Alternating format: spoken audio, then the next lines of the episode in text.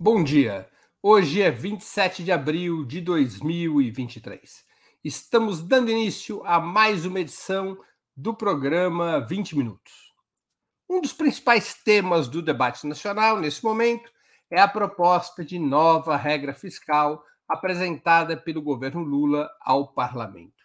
O assunto é árido e complexo, embora diga respeito à vida de todos os brasileiros e brasileiras. Afinal, Trata-se do ordenamento de gastos e investimentos públicos, dos quais dependem serviços como saúde e educação, obras de infraestrutura, programas distributivos e políticas de incentivo ao desenvolvimento, à geração de emprego e renda, apenas para ficar em alguns temas relevantes.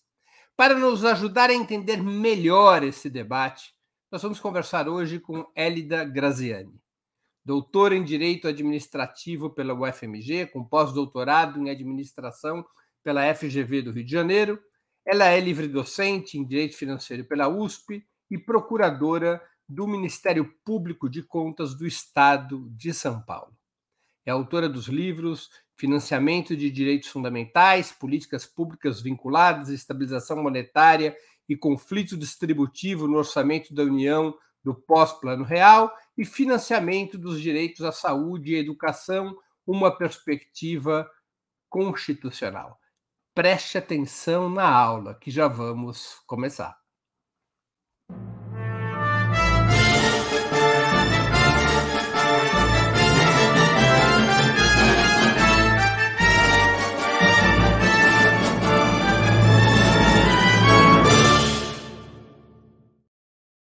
Bom dia, professora. Muito obrigado por aceitar nosso convite. Uma honra ter sua presença no 20 Minutos.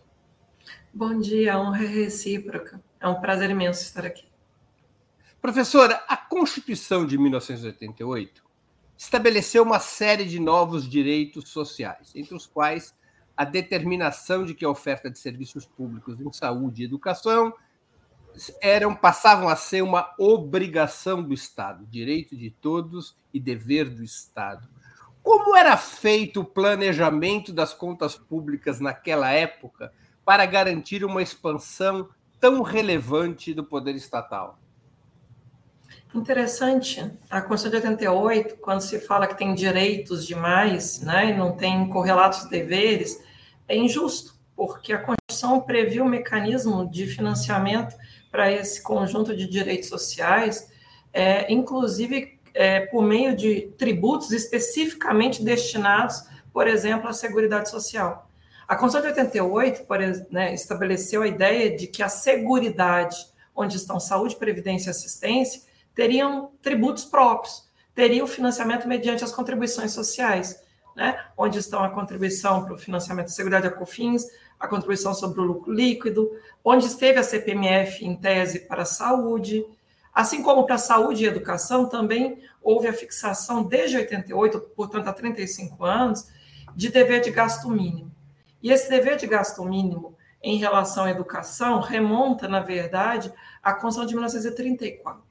É importante falar isso. Somente os períodos autoritários da Constituição de 37 e depois da Constituição do período militar, a ditadura, de 67, as Constituições 67 barra 69, tiveram a ousadia de não ter vinculação de receita ao gasto em educação. Há mais de 80 anos, nós temos um compromisso, fará 90 anos no ano que vem, um compromisso com o financiamento da política pública de educação em proporção da receita. No caso da saúde, a Constituição de 88 estabeleceu um parâmetro que não tem esse mesmo laço histórico da educação, mas é um parâmetro de 88, é um parâmetro originário, que era 30% do orçamento da Seguridade Social. Para você ter uma ideia, Breno, se nós tivéssemos mantido essa regra proporcional em favor do SUS, né, que foi fixada desde 88, nós teríamos mais do que o dobro do que o Ministério da Saúde tem para financiar o SUS, para estruturar de forma adequada e nós fomos perdendo essas referências. E aí a disputa ao longo dos anos foi se esvaziando, o SUS teve que estabelecer um patamar análogo da educação por meio da emenda 29. Então, só retomando, a Constituição 88 estabeleceu tributos vinculados, estabeleceu o orçamento da Seguridade Social, protegendo saúde, assistência e previdência. No caso da saúde, colocando essa proporção de 30%, e também os pisos em saúde e educação.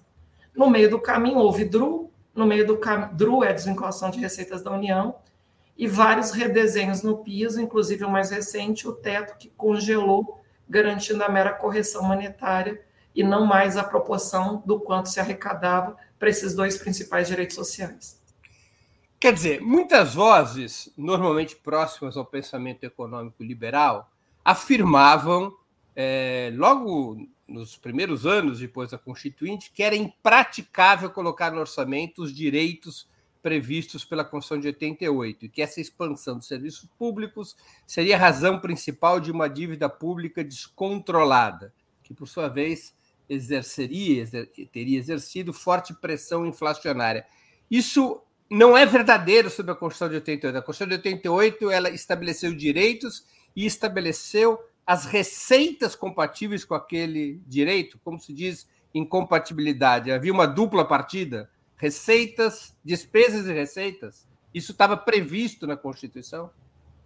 Exatamente. Havia uma correlação de instrumentalidade meios e fins, o conjunto de direitos sociais, inclusive, um dado importante para quem não é da área do direito, antes de 1988, os direitos dos cidadãos, os direitos, né, os direitos fundamentais, ficavam na última parte da Constituição. Primeiro vinha a organização do Estado, primeiro vinha a distribuição dos poderes, e depois vinham os direitos fundamentais. Quando chega 88, nós mudamos topograficamente e priorizamos os direitos fundamentais. Não é sem razão que o artigo 5 está ali logo no início, e mesmo os objetivos fundamentais de enfrentar a desigualdade, logo no início, e só depois vem a distribuição dos poderes, a organização da administração pública, né?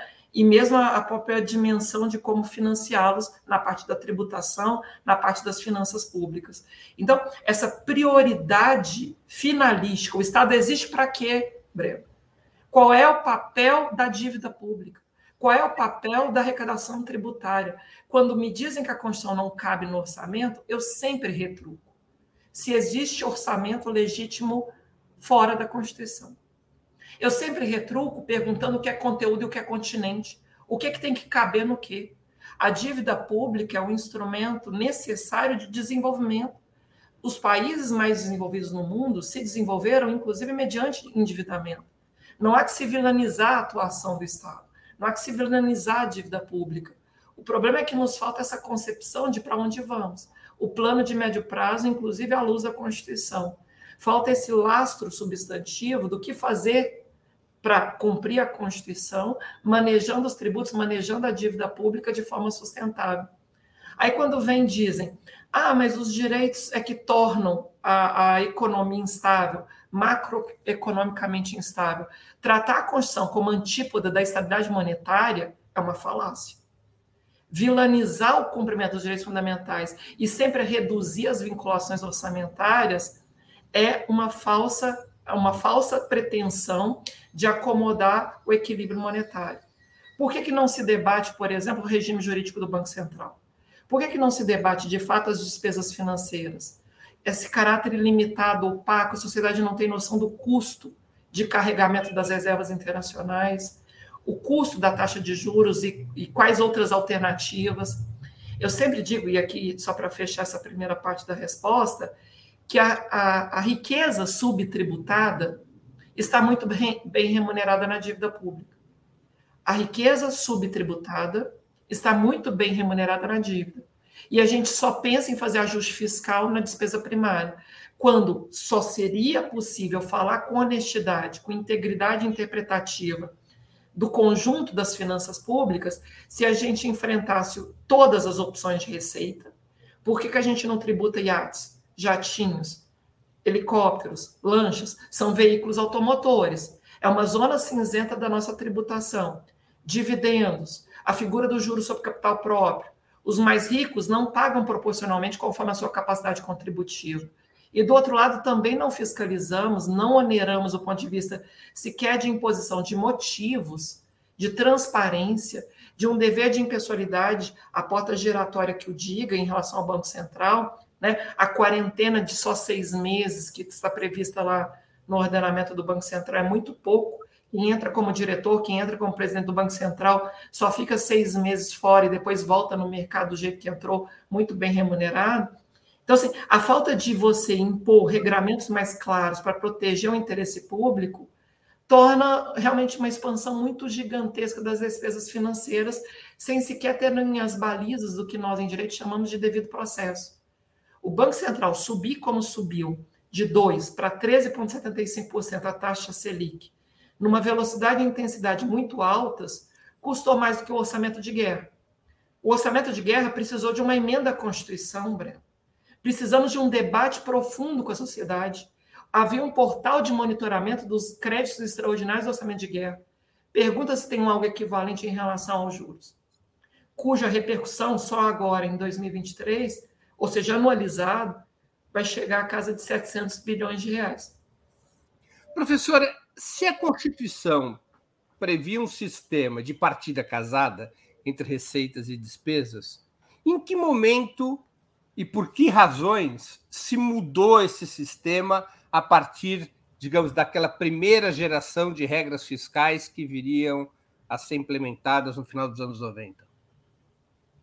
Essa é uma boa pergunta. E uma querida amiga, professora Heloísa é, Machado, da FGV Direito, num debate, certa vez, ela comentava, né? A gente teve uma ingênua postura no pós-88, os movimentos sociais, né, por exemplo, o movimento da reforma sanitária que construiu o SUS, mesmo o pessoal da educação, é, tínhamos a ingênua a ideia de que bastava colocar na Constituição que era suficiente. E não disputamos, Breno, a casa de máquinas. Não disputamos a execução orçamentária. E aí, se me permite, a gente precisa ter clareza de que não basta colocar na Constituição um direito, é preciso acompanhar diuturnamente a sua execução orçamentária. O ministro Aires Brito, no julgamento da DI 4048, a DI Ação Direta de Inconstitucionalidade, quando o Supremo, pela primeira vez, havia feito uh, o controle concentrado de matéria orçamentária, até aquela ocasião o Supremo não achava que lei orçamentária era suscetível de controle direto de constitucionalidade. Na primeira vez que o fez, o ministro Aires Brito fez uma síntese muito feliz, que aqui eu acho cabível. Ele dizia: abaixo da Constituição, a lei mais importante da República é a lei de orçamento, porque é por onde passa o dinheiro. E sem dinheiro não se realizam os direitos, sem dinheiro não se materializam as prioridades. Então, houve uma certa ingenuidade dos muitos que, né, dos, dos movimentos sociais, da própria é, busca de efetividade dos direitos, de achar que bastava internalizar na Constituição a previsão. E não cuidamos, não acompanhamos a execução orçamentária. Eu digo, inclusive, que mais do que a lei orçamentária, Breno, o decreto de execução orçamentária, o decreto de programação, onde se faz o contingenciamento. As pessoas precisam começar a entender que é ali naquele controle de boca do caixa, onde se depois delibera o que pode esperar ou não, fazendo fila de espera, como ter fila de espera do Bolsa Família, fila de espera do INSS, deixando omissões regulamentares, omissões, por exemplo, em relação a, ao que vai ser o valor de referência do aluno no Fundef, não sei se você se lembra, teve um precatório de mais de 90 bilhões de reais, porque a União falseava a interpretação desse valor mínimo de referência anual no âmbito do fundo, aquela época, de desenvolvimento do ensino fundamental. Um passivo de 90 bilhões. Então, assim, a depender de como você faz a boca do caixa, o controle direto ali no, no tesouro, você posterga. E adiar é uma forma de ajustar gera passivo de precatório, gera fila de espera, gera restos a pagar, inclusive sem qualquer correção monetária.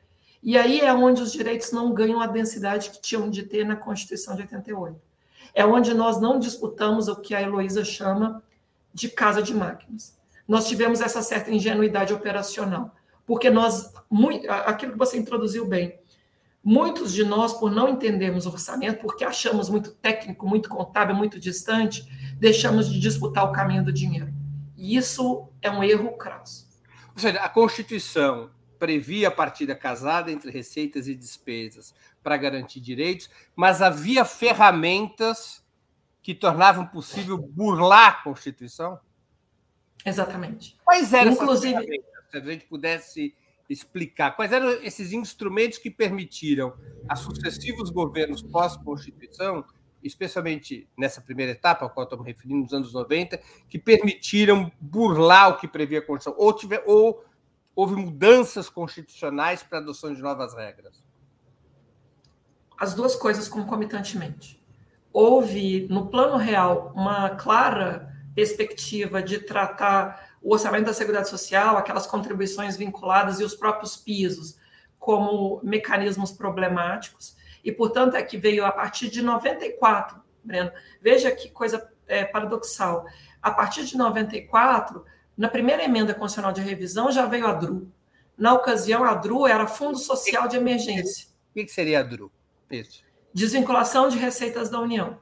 Ou seja, havia receitas vinculadas, elas tinham essa relação de instrumentalidade necessária com o implemento dos direitos sociais, mas para supostamente implantar né, o plano real, tirá-lo do papel, estabilizar a moeda, você tinha que permitir um redesenho de até 20% naquela ocasião, a pretexto de fundo social de emergência. E havia, inclusive, olha o cinismo né, argumentativo, hermenêutico. A ideia de que era um fundo social de emergência para aprimorar a saúde. Mas, na verdade, o dinheiro não foi para a saúde. É um sistema de vasos comunicantes. A própria CPMF, quando foi criada, prometeu... A CRU queria... permitiu ao governo contingenciar 20% do orçamento, incluindo as verbas constitucionais para a saúde e educação. Naquela ocasião, não era ainda a figura técnica do contingenciamento como conhecemos, mas drenar uma parcela de recursos que deveria ir necessariamente para os direitos sociais e realmente permitindo, por exemplo, aplicar supostamente é, no, no, no, pagamento dos juros, na rolagem da dívida e pra outras despesas. O fundo social para a rolagem da dívida. Entre outras finalidades.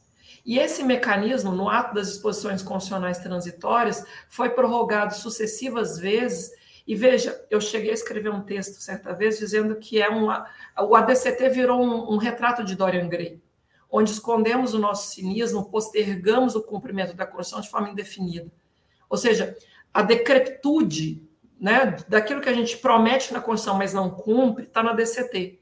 Nove vezes, nove vezes foi alterado a DCT para manter a DRU, a desvinculação de receitas da União. E mais recentemente aumentou de 20% para 30%. O que era Fundo Social de Emergência virou Fundo de Estabilização Fiscal e depois só DRU, só desvinculação de receitas da União. E também se permitiu que os estados e os municípios também tivessem desvinculações de até, até 30%. Esse mecanismo persiste na DCT, Breno, mesmo sendo a, um tributo vinculado. Criada, a DRU foi criada em 94 com o Fundo Social de Emergência, que depois virou Fundo de Estabilização Fiscal, e esses instrumentos que a gente poderia chamar de primeira geração de regras fiscais, eles persistem até hoje. Exato, exato. Prorrogados sucessivamente, é, como eu disse, nove emendas à Constituição, esvaziando em regra transitória, mas vigorando, como disse, desde 94. Veja você, né? Vai completar 30 anos o ano que vem. E, e, em relação ao próprio teto, quando vem o teto prometendo algo transitório, mas que dura 20 anos. Em direito, direito financeiro em especial, a noção do que é transitório, se me permite a comparação, seria, por exemplo, aquilo que é um bem de consumo e que, portanto, é despesa corrente. O bem permanente é aquilo que tem duração superior a dois anos. Ou um outro exemplo, só para quem entender o que é transitório e o que é permanente. Quando a gente faz uma contratação emergencial e pode até ter a dispensa da licitação, é algo que dura até seis meses, 180 dias. 20 anos, decididamente em direito, jamais pode ser transitório. Da mesma forma, 30 anos em relação a DRU.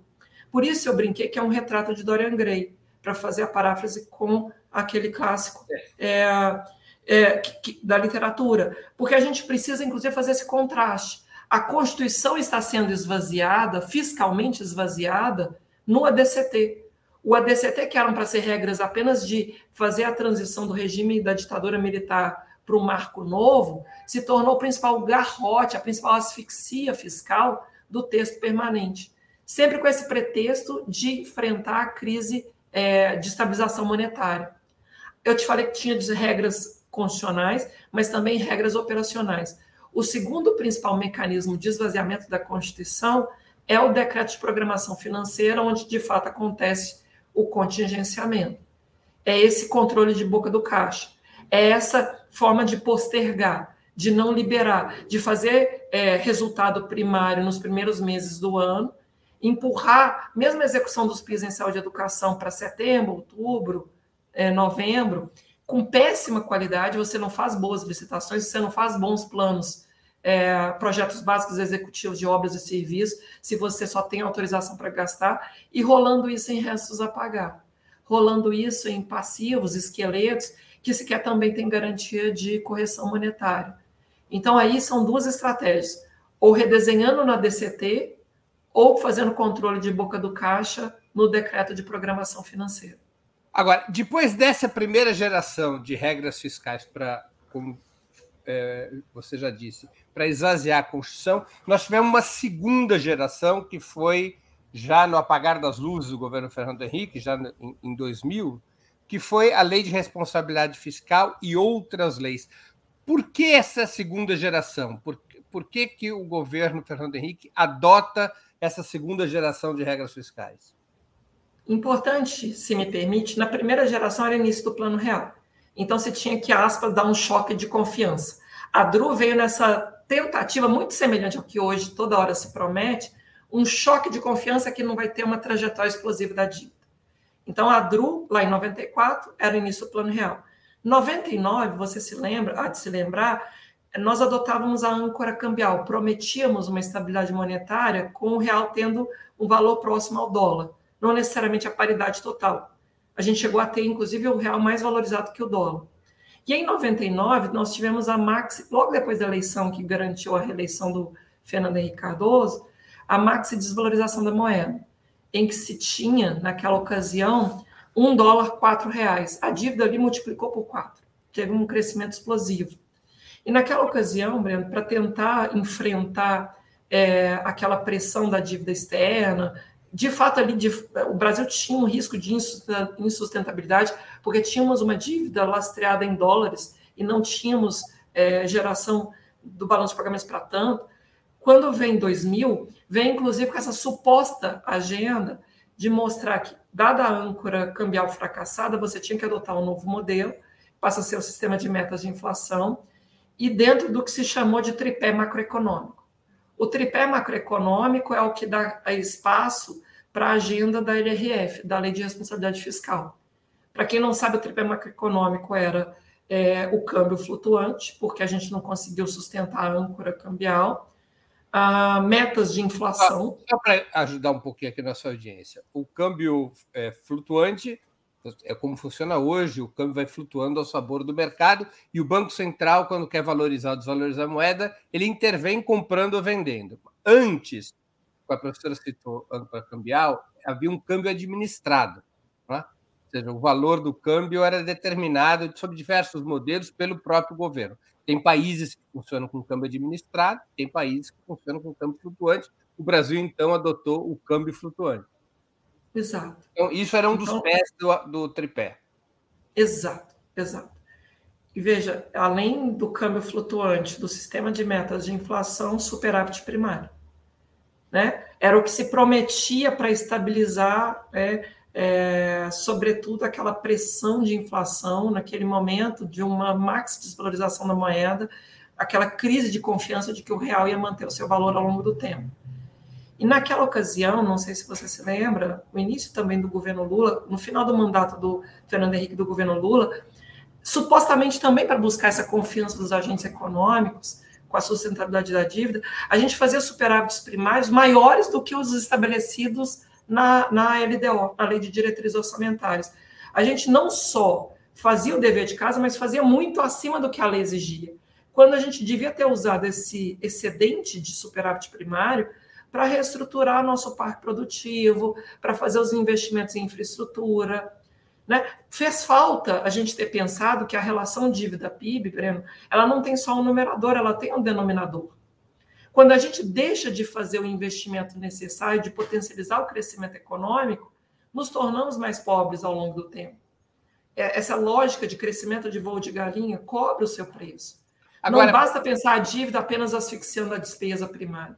Você precisa pensar em potencializar o crescimento da economia.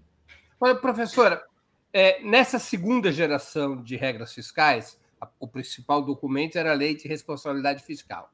É, essa, essa segunda geração estabelece o tripé macroeconômico. E a Lei de Responsabilidade Fiscal determina que o orçamento passa a ter como objetivo gerar resultados primários positivos, chamados superávites primários, para ir abatendo pelo numerador a relação entre a dívida e o PIB. É, os governos Lula e Dilma não mudaram a lei de responsabilidade fiscal. Mantiveram a lei de responsabilidade fiscal, mantiveram o DRU, mantiveram o tripé macroeconômico. Mesmo assim, esse modelo fiscal não impediu o crescimento real dos gastos públicos, uma média de 5,5% ao ano entre 2003 e 2010, os primeiros os dois mandatos do presidente Lula até então, e uma média de 3,5% entre 2011 e 2015, é, o último ano efetivo antes da presidenta Dilma ser derrubada. Ao mesmo tempo em que foram gerados superávites primários em quase todos os anos daquele período. Esse modelo fiscal da, da Lei de Responsabilidade é, Fiscal, embora tivesse essa característica que você já situou, de esvaziando a Constituição e desviando recursos dos fundos públicos para a rolagem da dívida interna, ainda que esse mecanismo existisse, ele não foi. Por que, que ele não impediu que o governo, os governos, ou melhor, o que, que os governos Lula e Dilma fizeram para, apesar deste modelo, conseguir expandir o investimento público e continuar gerando superávit primário? A LRF é bastante mais inteligente do que o teto. A LRF, inclusive, é, nesse momento agora de debate sobre um projeto de lei de é, regime fiscal sustentável, é, eu, eu, sempre suscitei que, se fosse o caso, que se aprimorasse a LRF, corrigisse suas falhas e revogasse o teto imediatamente, sem fazer esse debate que vai tomar tanto tempo e corre o risco, a depender da chantagem no Congresso, agora, inclusive, com a abertura dessas comissões parlamentares de inquérito, de o teto voltar no ano que vem, asfixiando totalmente a agenda política, a agenda das políticas públicas a partir de 2024. Então, embora a LRF tenha alguns problemas, ela é consistentemente mais estruturada. Ela prevê mecanismos de, por exemplo, controle das renúncias fiscais. Ela pontua a necessidade de balizar limite de dívida da União. Então, ela aponta a necessidade de pensar as despesas financeiras. E o que ela traz de interessante que permitiu essa flexibilidade, Breno, concordo com sua, o seu diagnóstico, é que as metas são analisadas. Você não projeta 20 anos de garrote. Você consegue fazer uma avaliação contingente a cada exercício financeiro daquilo que se espera cumprir. As metas de resultado primário, de receita, de despesa, de relação dívida-PIB, e mesmo de resultado nominal, são metas anualizadas. Portanto, muito é, suscetíveis de fazer uma reflexão a cada vez, a cada exercício, para que haja esse planejamento intertemporal.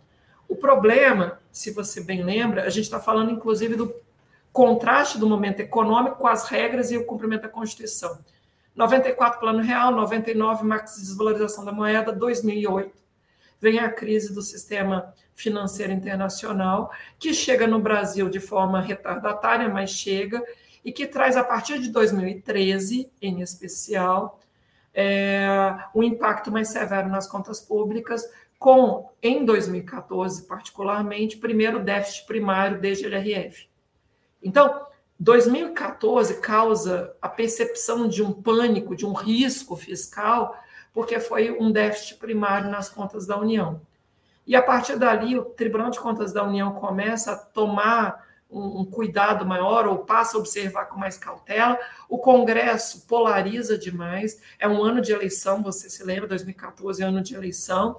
E 2015, no início do mandato, segundo mandato da presidente Dilma, ah, o, naquela ocasião, o Eduardo Cunha, presidente da Câmara, aprova uma emenda à Constituição que esvazia o poder que a presidente tinha de alocar as emendas parlamentares de forma relativamente discricionária, discriminando os parlamentares da base de apoio e os parlamentares da oposição. Surge a figura das emendas parlamentares impositivas.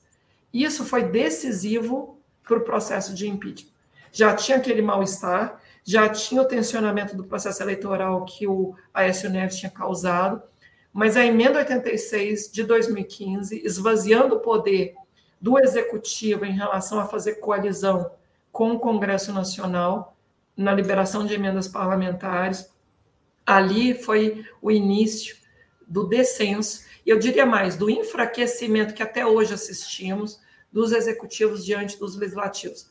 Desde 2015, todos os executivos que se sucederam, presidente Dilma, presidente Temer, presidente Bolsonaro, presidente Lula, infelizmente, nessa trajetória histórica aí desse período, estão enfraquecidos diante do Congresso por causa desse manejo que os parlamentares aprenderam a ter das despesas discricionárias no orçamento da União.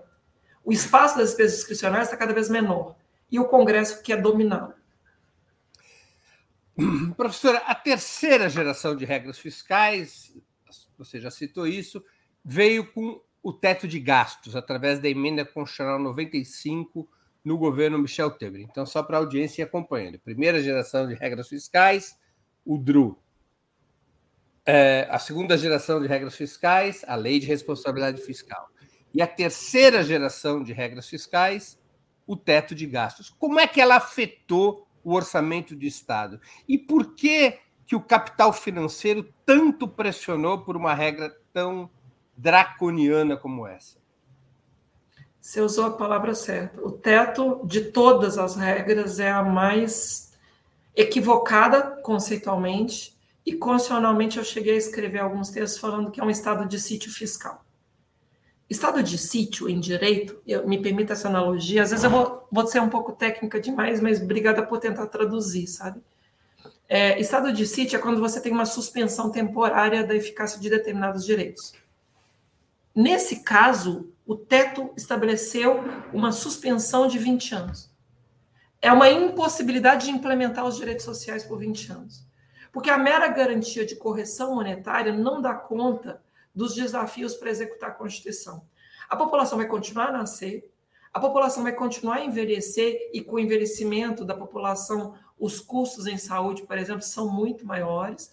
E em termos per capita, nós vamos ter sim um achatamento um efeito prensa, não só em relação aos pisos de saúde e educação, mas todos os direitos sociais. Só a previdência, as despesas tecnicamente totalmente obrigatórias, crescem em raia própria, asfixiando as demais. É o que a própria Esther Dueck, a ministra hoje de Gestão e de Inovação de Serviços Públicos, junto com Pedro Rossi, escreveram um artigo brilhante chamando de pisos deslizantes. É um efeito de achatamento, né? em proporção do orçamento da União, mas também em proporção da receita da, da, da própria União, que vai comprometer no financiamento desses direitos, ao mesmo tempo em que empurra a responsabilidade para os estados e os municípios. Existe uma guerra fiscal na Federação Brasileira que não é só de receitas, é também de despesas. Por isso que esse estado de sítio fiscal ele é inconstitucional em dois aspectos. Ele é inconstitucional em relação à garantia de custeio progressivo dos direitos à saúde e educação, mas também em relação ao Pacto Federativo. Infelizmente, o Supremo Tribunal Federal não pautou e não julgou as muitas ADIs contra o teto.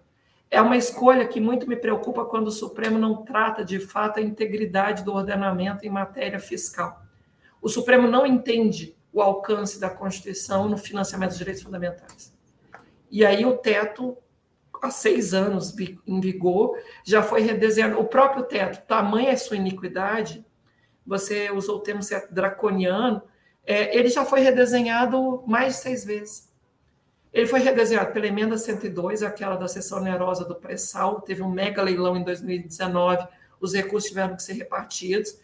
Depois, o teto foi redesenhado pela emenda 109, aquela emenda emergencial que abriu uma fresta para manter o pagamento é, do auxílio emergencial, as emendas de parcelamento de precatórios, 113 e 114, e no ano passado, para fazer é, o processo eleitoral desequilibrar em favor do presidente que estava em exercício, a PEC Kamikaze, que foi a emenda 123, pagando auxílio a caminhoneiro, auxílio a taxista, distribuindo dinheiro de forma aleatória, sem nenhum critério, com todo o risco de abuso de poder político no processo eleitoral. Né? Não é sem razão, se me permite, Breno, o Congresso que emergiu das urnas no primeiro turno foi financiado, a eleição de muitos dos parlamentares foi financiada com a emenda 123. Aquilo ali realmente constrangeu o processo eleitoral. e a última alteração ao teto, a mais recente, que já previu a sua revogação, é a emenda 126, que foi da transição. Além dessas seis emendas ao teto, diretamente ao teto, a gente ainda pode considerar que também incidiram e modificaram o regime do teto a emenda do orçamento de guerra, porque bem ou mal expandiu dentro de uma exceção que já vigorava, que era dos créditos extraordinários, e a emenda do Fundeb, a do Fundeb permanente, que ampliou a complementação da União para a educação básica. Então, assim, o teto é tão iníquo, tão inepto, tão mal concebido, tão inconstitucional em alguns dos seus pressupostos, é, que ele já foi redesenhado diretamente seis vezes e indiretamente outras duas. Você veja, em seis anos, oito alterações. É, é mais do que uma alteração cada Ainda assim, a aplicação do teto nesse período, desde a sua aprovação, provocou um arroxo importante das mais diversas áreas, em particular de educação, da educação e da saúde, no orçamento público, não? Exatamente, exatamente.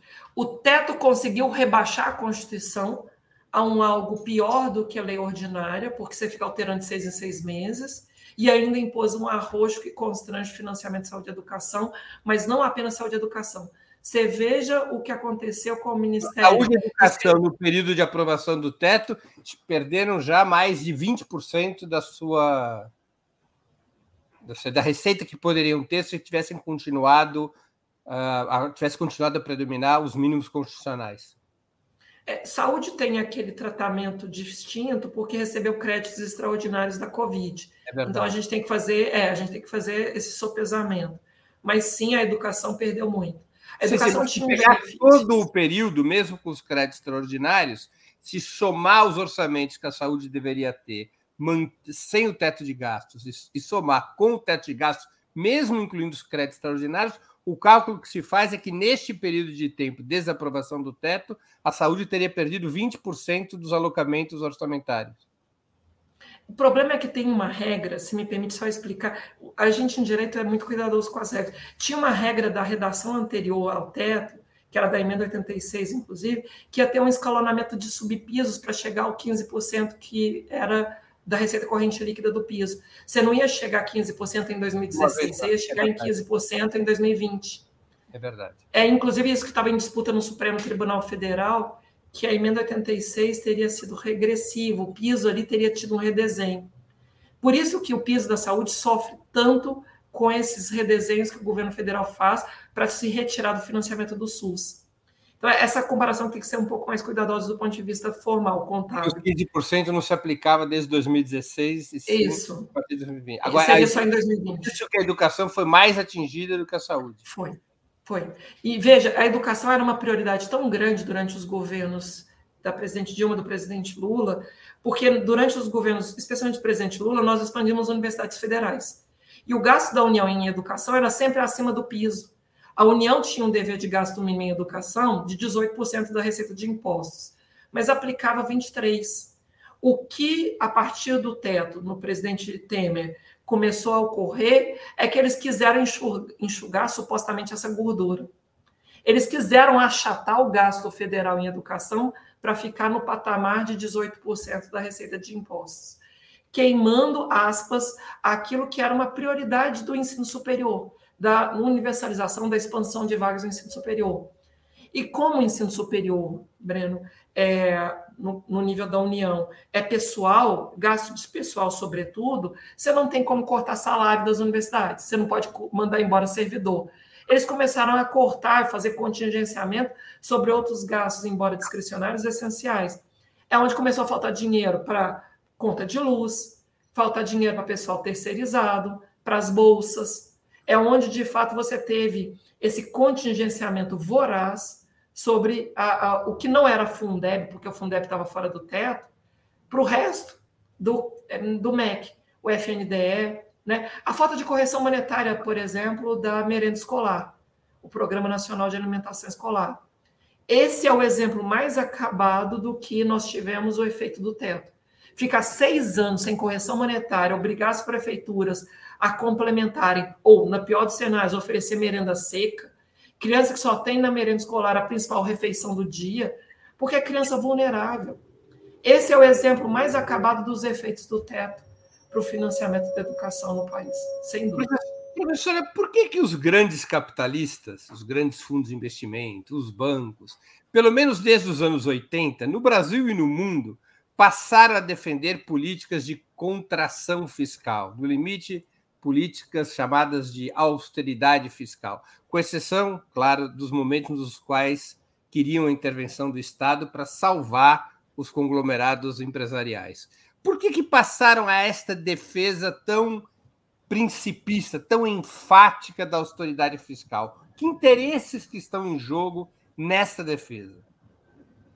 Aí, de novo, aquele debate é, polarizado mercado-estado, né? De um lado, a ideia de que o Estado no Brasil é inchado, que é grande, que ele é ineficiente por definição, é, essa pecha de que tudo que é estatal necessariamente é ineficiente, é inadequado, essa rotulagem que aconteceu lá nos Estados Unidos e no Reino Unido, na década de 80, chega aqui na década de 90, e, e se é, espraia na década de 2000, 2010, para pretexto de fazer sempre ajuste fiscal apenas sobre despesa primária, deixando correr solta a iniquidade da arrecadação e também das despesas financeiras.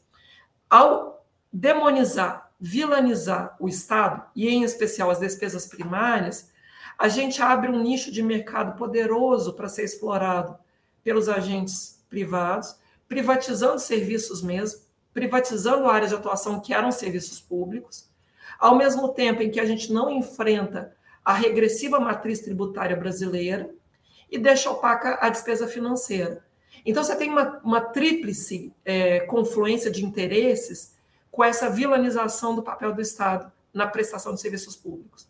Abrir espaço, nicho de mercado para exploração privada, privatizações mesmo, ou mesmo a expansão de planos de saúde privados. Eu me lembro Paulo Guedes, em especial, defendendo que o SUS deveria ser extinto como tal e oferecer vouchers. Oferecer vouchers no modelo de Pinochet, do Chile. Imagine você, o, o SUS hoje oferece da vacina ao transplante para todos nós. E vou te falar da minha esfera pessoal. Uma das minhas filhas tomou, durante um período específico, medicação para puberdade precoce, medicação de alto custo no âmbito do SUS. Tomamos vacina regularmente no SUS. Meu pai fazia hemodiálise enquanto vivo no SUS. Quem quer que se acidente no Brasil, o melhor pronto-socorro para ser atendida é no SUS. A gente precisa falar que o SUS atende da vacina ao transplante com 130 reais por mês per capita para cada cidadão. Que plano de saúde vai oferecer, com a qualidade que o SUS oferece, essa cobertura tão ampla de atendimento, com 130 reais por mês, um voucher de 130 reais por mês para o cidadão comprar no mercado o equivalente que o SUS oferece, não vai entregar isso. Então, a primeira é, confluência de interesses no mercado é essa: querer explorar os nichos. Os planos de saúde, as escolas particulares que também querem voucher, né, querem atuar naquilo que a rede pública oferece, é, então, é, é uma perspectiva. A outra, segunda perspectiva, é quando a gente tem essa regressiva matriz tributária em que os mais ricos proporcionalmente pagam tão pouco e eles não querem ser chamados a pagar mais. Me lembro o debate no início da reflexão sobre ter, que fazer uma reforma tributária para obrigar os mais ricos a pagar. O Abílio Diniz teve a ousadia de dizer que seria um absurdo chamar os mais ricos a pagar que seriam algo inadequado pretender uma tributação progressiva no, no Brasil. Os ricos têm a ousadia de querer fugir à tributação de várias formas, aquilo que o Piketty chama de separatismo, inclusive gastar bilhões em turismo espacial. Né? Esse debate agora de lançar da pandemia, a propaganda que esses senhores bilionários faziam é, de fazer doações para fundos privados de aplicação em saúde, no Twitter eu sempre escrevia: paguem tributos. Não queremos doações voluntariosas, apenas queremos paguem republicanamente, de forma impessoal, tributos em dia, conforme a sua capacidade contributiva. Esse é o legado que conquistamos no início do século XX, quando introduzimos o debate em direito da ideia de função social da propriedade. A propriedade privada não é construída no vazio, é construída em uma sociedade. Quem se enriquece, enriquece usando serviços públicos, usando o conjunto do, do, do funcionamento da vida em sociedade. Não é possível que alguém se enriqueça negando o pagamento de tributos. Então, essa é a segunda dimensão, né? de pretender manter essa opacidade em torno da iniquidade tributária, da desigualdade. Aquilo que o Pedro Souza, na sua belíssima tese de doutorado premiada, orientada pelo Marcelo Medeiros, também dialogando com o debate do Piketty, chama de concentração de renda no topo. Eles querem manter invisibilizada, Breno, a concentração de renda no topo. Por isso, disputar a casa de máquinas do orçamento é também apontar essa concentração de renda no topo. Os mecanismos de imunidade tributária, de renúncias fiscais que protegem esses que não pagam tributos conforme a sua capacidade contributiva. E o terceiro principal motivo pelo qual eles falam tão mal apenas da despesa primária e ignoram todo o restante são as despesas financeiras. As despesas financeiras, sobretudo os juros, né, que remuneram os credores da dívida, é uma engrenagem, como já disse, que vai chegar quase a 800 bilhões de reais apenas em 2023 e que não tem um devido regramento, nós não temos balizas. Não há sequer transparência. A gente deveria, porque a LRF prevê fiscalizar com a devida cautela o resultado nominal, deveria ter a meta, ou pelo menos o limite de dívida consolidada imobiliária. A gente deveria ter esses parâmetros transparentes para a sociedade, saber quanto custa. E não temos. Eles não deixam balizar limite de dívida, não dão a conhecer a meta de resultado nominal, pelo menos não se divulga como um potencial é, de insustentabilidade para a dívida. E aí é onde entra, de fato, o problema mais recente do Banco Central não cumprir os outros objetivos. O Banco Central só ganhou autonomia como ganhou, na Lei Complementar 179, porque a ele foi atribuído, na verdade, não apenas o dever de perseguir a estabilidade de preços, mas três objetivos complementares. Objetivo de fomento ao pleno emprego, de suavização do ciclo econômico e de estabilização do sistema financeiro. Banco Central ignora essas outras três finalidades. Literalmente apenas trabalha com o horizonte das expectativas de inflação, precificando o risco lá na lua, colocando esse juro nesse patamar que constrange a atividade econômica e não sendo é, obrigado a motivar porque ignora os demais objetivos. Então a gente precisa fazer um debate de normatividade do Banco Central, de obrigá-lo a prestar contas de por que ignora o restante. E aí, de novo, resumindo, em suma, a riqueza subtributada está muito bem remunerada na dívida. E aí falar que o problema brasileiro é só despesa primária é encerrar o conflito distributivo e parecer que o problema é o quanto a gente gasta na correção da, da merenda escolar, é o quanto a gente gasta na compra de vacina, é o quanto a gente gasta em bolsa de ciência e tecnologia, em defesa do meio ambiente. É reduzir o foco para invisibilizar a desigualdade. Professora, o governo Lula acabou de apresentar ao parlamento aquilo que a gente pode considerar uma quarta geração de regras fiscais. Essa nova regra fiscal, ela significa uma mudança estrutural do teto de gastos ou é apenas uma variável moderada, como dizem alguns dos seus críticos? Eu não, pessoalmente, não gostei do projeto de lei complementar enviado ao Congresso. Já escrevi várias vezes, inclusive dizendo que a gente devia ter revogado o teto no próprio orçamento de guerra, e o governo atual perdeu a oportunidade de revogar o teto no próprio, na própria emenda 126, a emenda da transição. Já devia ter revogado lá, ou, quando muito, adotado a LRF apenas de forma rápida, para não ter esse estorvo do teto iníquo como está, e fortalecer o PPA. Se o governo quisesse fazer uma reformulação robusta... é o planejamento, o plano de planejamento plurianual. Isso, o plano plurianual. Desculpa a linguagem muito hermética às vezes. Obrigada por me ajudar a traduzir os conceitos. O plano plurianual vai ser enviado em agosto e deveria projetar o Brasil que queremos ser, onde queremos chegar até 2027. Ou seja, ele pega o quadriênio 2024, 2025, 2026, 2027. Porque a gente não está concebendo o futuro, a gente se deixa aprender nesse curtíssimo prazo do Centrão, que quer manter a mesma lógica do orçamento secreto, mesmo que o Supremo tenha, tenha declarado o instrumento inconstitucional, e do próprio mercado financeiro, que quer manter a sua rentabilidade alta na taxa de juros. Né? Então, assim, a gente precisa fazer o debate a fundo que a estratégia do governo de pactuar a ideia de uma reforma tributária, de possivelmente enfrentar a dificuldade de arrecadar mais por meio da agenda do arcabouço fiscal, é um tanto ingênuo. Quando não, francamente, temerário do ponto de vista também do tempo das regras fiscais. Porque se eles não aprovarem a revogação do teto até o final deste ano, o ano que vem, aquilo que eu já falei, é uma asfixia completa.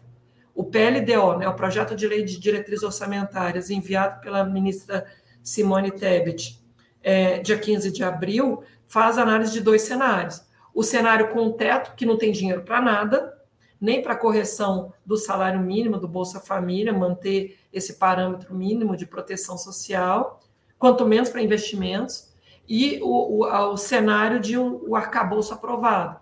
Só que eles são muito, eu diria, imaginar que o Congresso vai colaborar na revogação do teto com duas CPIs, com todo o incentivo racional a criar dificuldade para vender facilidade, como é a lógica do próprio orçamento secreto, da alocação balcanizada do dinheiro, é muito ingênuo imaginar que o Congresso vai conseguir fazer esse debate de boa fé, ou esse debate favorável ao governo. Vamos supor que tudo corra bem e o governo consiga aprovar até 10 de maio, como foi a conversa da semana passada. Vamos supor que o governo consiga aprovar a regra fiscal tal e qual foi mandada para o Congresso. Vamos supor a melhor das hipóteses na lógica do governo.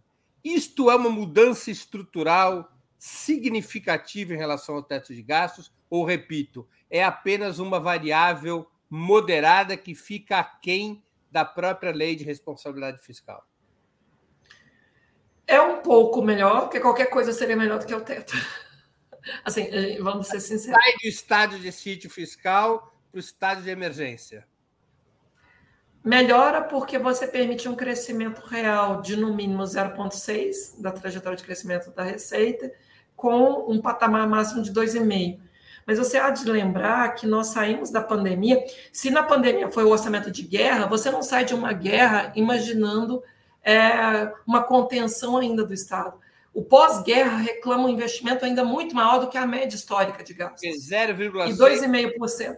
Esse piso de 0,6% é um crescimento real zero em termos demográficos, né? porque é o que cresce a população brasileira cada ano, 0,68% no, no último ano. Isso, isso para a gente pegar uma, um, um, cenário é, que eles estão prometendo como ainda melhor do que era. É um pouco melhor, mas você veja, não consegue enfrentar o pós-guerra, não consegue enfrentar a demanda reprimida que nós não é, conseguimos equalizar. Como disse, a merenda escolar que ficou tantos anos sem correção, as bolsas de ciência e tecnologia, o passivo ambiental que nós acumulamos nesse último quadriênio, que é um verdadeiro é, dano moral coletivo, um, um, dano coletivo do ponto de vista da legislação ambiental. Nada disso está sendo contabilizado. É, essa lógica de planilha, essa lógica de pensar uma redução do tamanho do Estado é equivocada. Eu tenho dito que a gente precisa fazer o antídoto dessa argumentação de austeridade fiscal, ou pelo menos fazer o contraponto, inclusive, constitucional disso. Há um tamanho necessário do Estado abaixo do qual você não deve operar aquém do qual é inconstitucional operar. Nós precisamos fazer o contraponto do tamanho constitucionalmente necessário do Estado. E esse tamanho, ao meu sentir, está contido no anexo de despesas não contingenciáveis da LDO. Há um anexo da LDO que mostra despesas que não podem ser atrasadas, preteridas, mitigadas. E eles não quantificaram isso. Por isso, veja você o risco. Mesmo que aprove como eles querem, esse projeto de lei complementar 93 de 2023, o PLC né, do, do arcabouço fiscal, eles vão ter que passar PECs, eles vão ter que aprovar alterações da Constituição para mudar o regramento das despesas obrigatórias. E aí vão voltar na lógica semelhante ao teto. Então, não é que vai ser um algo melhor.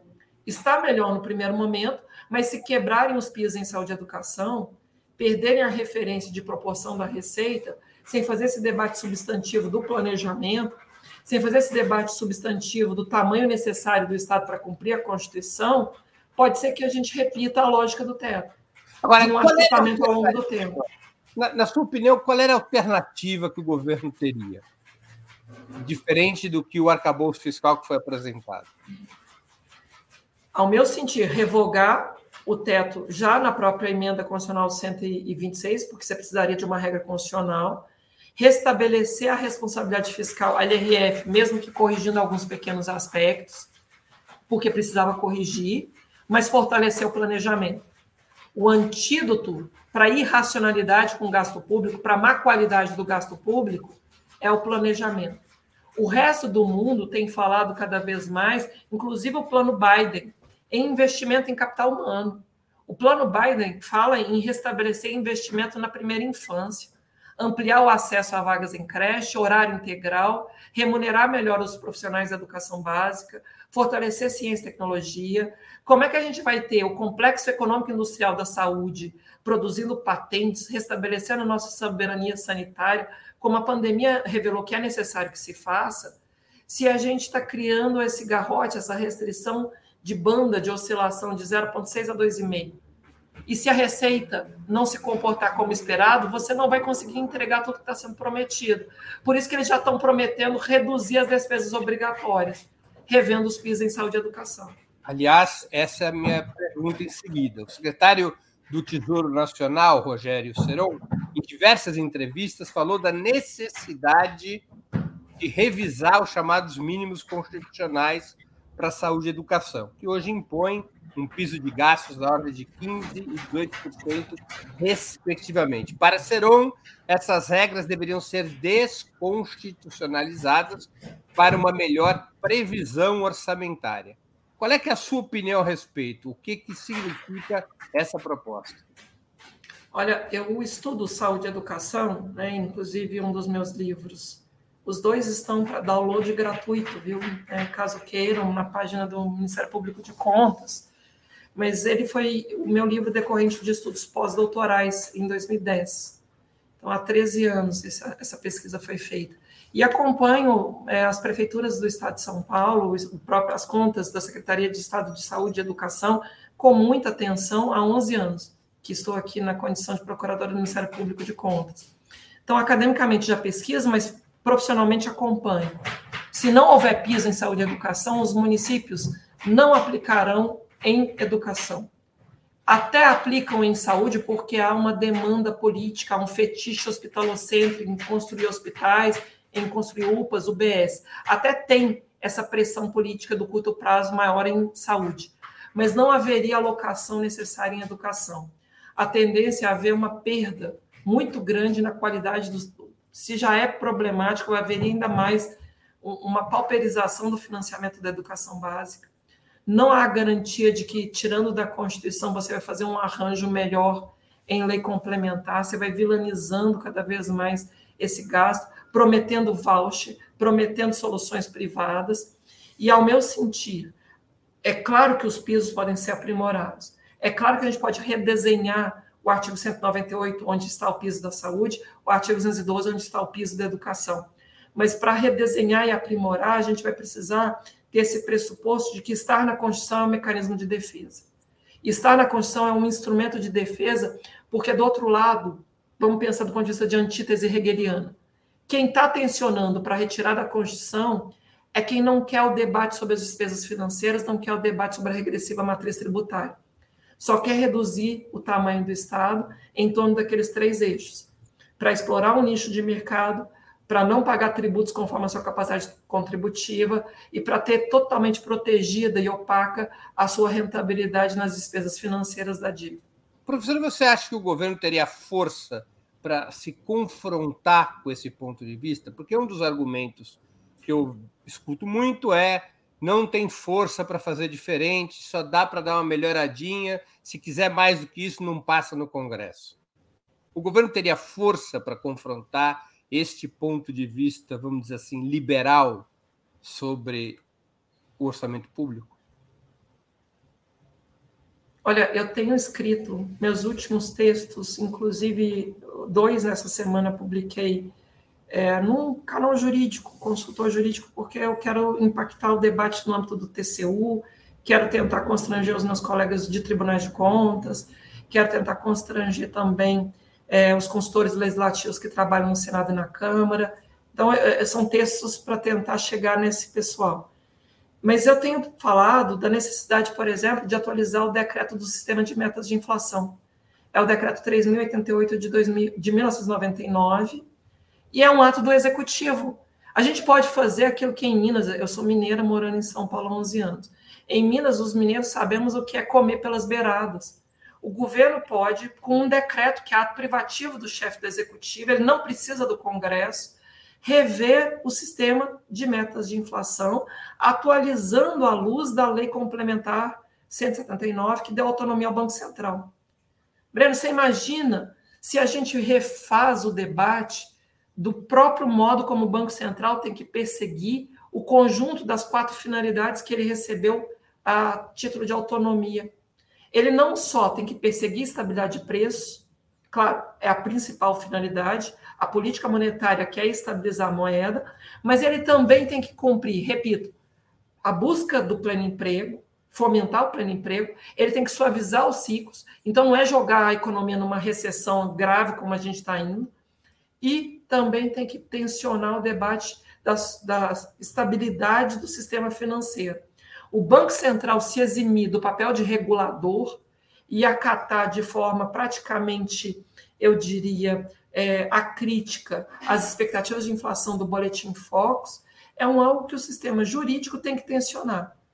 Há um, um, um consenso ortodoxo? Há, mas existem estratégias que podem ser feitas sem passar pelo Congresso Nacional, como, por exemplo, a revisão do Decreto 3088 de 99, à luz da Lei Complementar 179, para obrigar o Banco Central a ter uma visão mais consentânea com seu papel plural. Esse é um ponto de partida que daria uma outra retomada no equilíbrio de forças. Até porque o próprio Rodrigo Pacheco, e hoje, dia 27 de abril, tem um evento no Senado proposto pelo próprio Rodrigo Pacheco, também está questionando os juros altos. Ou seja, se é para a gente fazer o debate da dívida pública, da sustentabilidade da dívida, que a gente chame a essa equação não só as despesas primárias, mas todas as receitas e todas as despesas financeiras. Falar em sustentabilidade da dívida necessariamente tem que ser entender que é uma equação que passa por receitas, despesas primárias e despesas financeiras. Só conter despesas primárias é iníquo é o que invisibiliza a desigualdade. Professora, então é esse o ponto final aqui da nossa entrevista. A questão final, muito importante, que você mesma já levantou. Qual é o efeito da política monetária que estabelece os juros básicos da economia e, portanto, dos próprios títulos da dívida interna sobre o orçamento público? O Tesouro efetivamente é obrigado a pagar esses juros e fazer as amortizações contratadas a cada ano, ou pode emitir dívida nova para liquidar a dívida antiga? Qual o efeito da política monetária, que é hoje regrada pelo Banco Central, que é uma instituição formalmente autônoma e autogerida? Qual o efeito dessa política monetária sobre o orçamento público? Essa é uma ótima, ótima pergunta, até para fecho mesmo, para conclusão ainda que nós, não sei se você se lembra, alguns anos atrás, o Delfim Neto propôs déficit nominal zero, durante o início até do mandato do presidente Lula, primeiro mandato dele.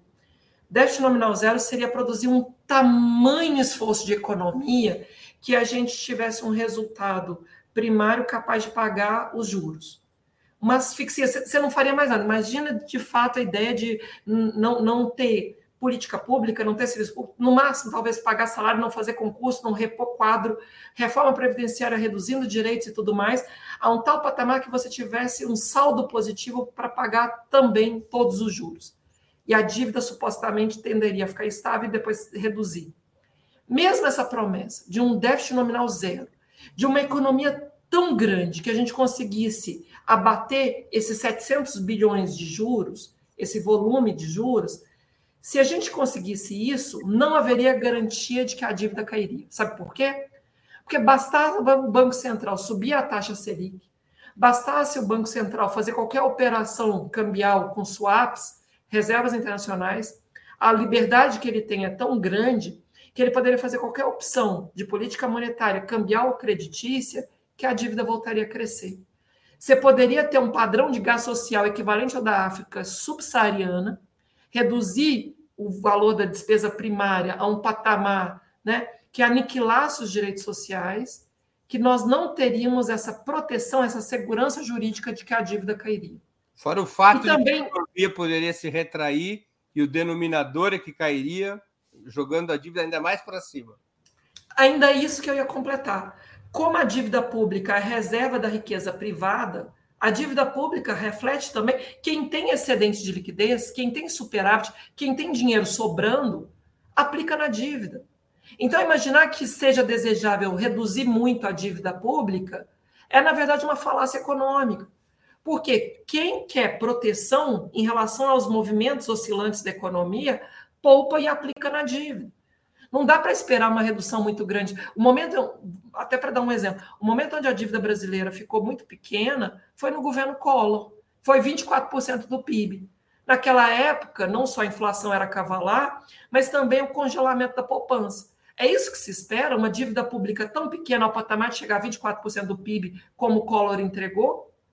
Que, que relação dívida-PIB é sustentável e saudável para esse país, inclusive, voltar a crescer economicamente, de forma a cumprir o seu pacto constitucional civilizatório? Ou a gente quer uma explosão de, morador, de pessoas em situação de rua? São Paulo é um exemplo a música do Caetano ela sintetiza bem o desafio, né? A força da grana que ergue e destrói coisas belas. É isso que esse país quer, de fato, destruir o pacto constitucional civilizatório mais inclusivo, que mais prometeu e se comprometeu com a dignidade da pessoa humana, a pretexto de sustentabilidade de uma dívida que nós não sabemos efetivamente o que entrega. É essa dimensão do conflito distributivo que está em evidência porque alguns não querem pagar tributos conforme a sua capacidade contributiva, querem continuar tendo a sua riqueza muito bem remunerada na dívida, nós vamos achatando e comprimindo o espaço cada vez menor da despesa primária que promove serviços públicos, empurrando a fatura para os estados e para os municípios sem que eles tenham receitas próprias para tanto. Esse, esse debate ele não é só um debate de prejuízo para os cidadãos, mas de desgastamento do federalismo. A gente vai tendo aí um arranjo profundamente disfuncional, em que os serviços públicos não são executados, são judicializados. Não é sem razão que a outra dimensão dessa panela de pressão é o crescimento vertiginoso de precatórios, de demandas judicializadas. Né? A gente vai tendo um esgarçamento do conflito distributivo em vários níveis. Então, a política monetária ilimitada como se encontra, opaca como se encontra, repercute na dívida sem dúvida. O tesouro não pode não pagar, ele tem que pagar e não há garantia de que, se reduzirmos o gasto social, a despesa primária, nesse esforço tão cavalar de tentar parecer crível, confiável, a tal fada da confiança, que isso vai entregar uma trajetória de dívida sustentável. Porque, como você bem disse, além do numerador, ainda tem um denominador. E se esse denominador ficar deprimido porque o PIB cai, efetivamente a trajetória da dívida vai continuar sendo insustentável. Professora... A China adotou um caminho totalmente diferente de nós.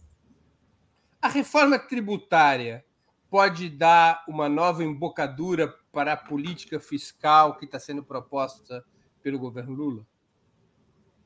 É, é, sinceramente, do ponto de vista jurídico, a gente deveria tensionar mais esses instrumentos, como eu brincava, de comer pelas beiradas. Essa reforma fiscal, ela não me parece capaz de entregar o que promete precisa fazer o enfrentamento em outras arenas. Não se trata de disputar com o Congresso, porque esse Congresso é o que saiu, como eu já disse, da emenda kamikaze, da emenda 123. É um Congresso efetivamente muito conservador. Essa leitura objetiva dos cenários tem que ser feita. Mas há atos que podem ser é, feitos do ponto de vista do poder regulamentar, há decisões que podem ser tomadas no âmbito, inclusive, é, do próprio decreto de contingenciamento, da revisão de omissões regulamentares, que ajudariam o governo a ter um outro mecanismo de alocação de recursos. O debate que foi feito no BNDES no final de março, inclusive trazendo grandes analistas internacionais, é, projetava esse caminho.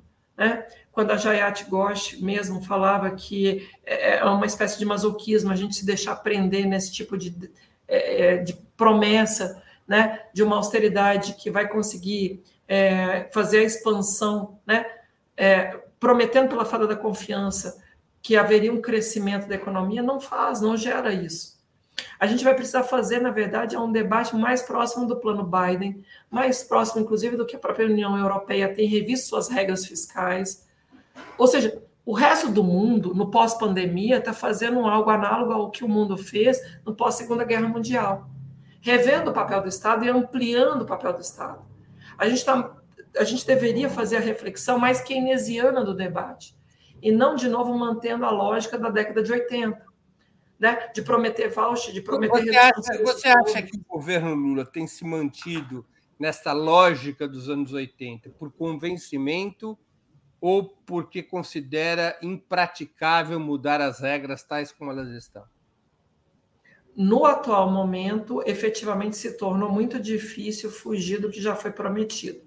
O projeto de lei já apresentado, você não vai fazer mudança de rumo abrupto. A margem para fazer uma construção diferente, infelizmente foi reduzida. Devia ter feito essa pactuação na própria emenda de transição. Como não fez naquela ocasião, vai ter que fazer esse esforço, repito, paulatino, discreto, em decretos, aquilo que foge um pouco do confronto direto com o Congresso, tensionando também, se necessário, o Banco Central, mas não falando, mostrando praticamente Quanto mais disputa narrativa com o Banco Central, mais enfraquece o próprio presidente. Regulamentar o decreto 3088 de 1999 é um ato de competência apenas do presidente da República, que mostra mais força do que entrar numa disputa de narrativas, apenas entrar nessa lógica é, de bate-boca. Trazer para a normatividade, inclusive as lacunas das despesas financeiras, e fazer de fato a revisão das renúncias fiscais são boas alternativas. Mas, em especial, esse projeto de lei complementar 93, eu não vejo um horizonte tão favorável. Nesse sentido, eu sou pessimista mesmo. Professora, nós estamos chegando ao fim da nossa conversa. Eu queria fazer duas perguntas que eu sempre faço aos nossos convidados e convidadas antes das despedidas. A primeira, qual livro gostaria de sugerir aos nossos espectadores? E a segunda, qual filme ou série poderia indicar a quem nos acompanha? Livro, um livro que eu li esse ano, fabuloso, recente. É, bom, li outros, mas esse em especial me marca bastante. É a biografia mais recente do Keynes, O Preço da Paz, é, Dinheiro, Democracia e a Vida do John Maynard Keynes. É, é um livro é, que merece exatamente isso. Merece ser lido por todos nós, porque pega o tempo de vida do Keynes, mas também o tempo posterior o Keynes ele mostra a necessidade de o Estado regular a economia. O, o mercado não se autorregula. O mercado não entrega essa prosperidade que promete, pelo contrário, a crise de 2008, a própria crise a, agora da explosão da desigualdade no pós-pandemia mostra muito bem. A ideia de um capitalismo regulado pelo mercado, aliás, de um capitalismo regulado pelo Estado, é da estrutura do Estado de bem-estar social. E esse livro em especial me interessa bastante, ele é um livro fabuloso, porque ele vai ver como também do outro lado os neoliberais, Hayek, mesmo Friedman, é, e, e, quem os, os sucederam, os, os, governos nos Estados Unidos, na, na, no Reino Unido, que implementaram essa agenda de ampliar a participação no mercado, como eles disputaram ideias. Breno, o momento é de disputar ideias. A gente não pode abdicar cotidianamente de fazer esse tensionamento de ideias. Esse é um livro fabuloso para falar de qual é o papel do Estado, qual é o tensionamento com o mercado, a crise da loja, das lojas americanas, né? A crise das lojas americanas mostram bem aqui no Brasil que o mercado não se autorregula, que o mercado não é capaz de entregar a estabilidade que promete, que, pelo contrário, entrega mais desigualdade, mais conflito, mais, é, inclusive, é, pressão inflacionária, ele vai se retroalimentando numa espiral é, de especulação que não aceita tributação, não aceita nenhum controle. Então, esse é um livro bom para a gente pensar como o século XX passou por duas grandes guerras. Grande parte dos motivos que ensejaram as guerras é, inclusive, essa propensão do mercado especulativo a ser potencialmente autodestrutivo e também pensar como a China é uma alternativa, embora, claro, com todos os seus tensionamentos de um regime autocrático, mas como a China consegue fazer um contraponto, exatamente porque o Estado tem um papel de planejar a ideia de prosperidade compartilhada. aqui nesse livro do debate keynesiano, me parece de novo a retomada do papel do Estado. Qual é o papel do Estado regulador do mercado? A ideia de capitalismo organizado, a ideia de o pós-segunda guerra mundial, no pós-pandemia, pode ser revisitado cada vez mais para a gente voltar a falar de infraestrutura humana, economia do cuidado, saúde e educação públicas, a economia do ponto de vista ambientalmente sustentável. O que a gente quer ser nos próximos quatro anos? Esse é um livro que vale muito a pena ler e recomendo fortemente sobre filmes e séries. Bom, série eu não assisto. Uma perguntinha provocativa, Elida. O Eric Hobsbawm, historiador britânico, ele chegou a dizer que a principal, o principal fator de impulso do modelo keynesiano tinha deixado de existir em dezembro de 91, que era o Exército Vermelho. Por isso que agora a China assumindo a disputa, e eu estou feliz, sabe, de uma certa forma, Breno, porque, veja, o próprio a hegemonia do dólar como moeda de referência internacional começa a ser colocada em contraste. A China, sendo a segunda economia, e ao mesmo tempo tensionamento dos BRICS, é, eventualmente usando moedas alternativas, suas próprias moedas, como é, né, uma unidade de conta alternativa ao dólar, ajudaria a fazer exatamente aquilo que a União Soviética era. É, é preciso aproveitar esse contraste. O, Robson veio muitas vezes ao Brasil, me lembro, ele era um irônico, né, como costumam ser aqueles velhos britânicos, ele dizia, o maior aliado de Keynes chamava-se Stalin. Sem Stalin, o keynesianismo não teria tido o sucesso que teve durante 30 anos. Mas é exatamente nesse sentido que eu acho que cabe bem no pós-pandemia, já que a gente usou a analogia com a guerra, né? De novo, foi oportuno termos um orçamento de guerra e é necessário um orçamento de pós-guerra.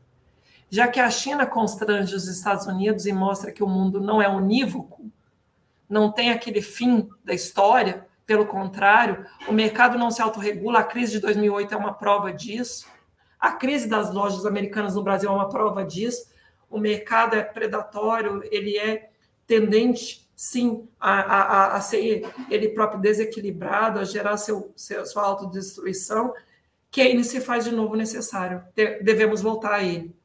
E essa biografia é brilhante, atual, retoma o pós, inclusive o período pós-keynesiano, a implementação nos Estados Unidos, a disputa de ideias. Eu realmente recomendo como um livro brilhante, um livro belíssimo, muito aplicável ao debate no Brasil desse novo arcabouço fiscal.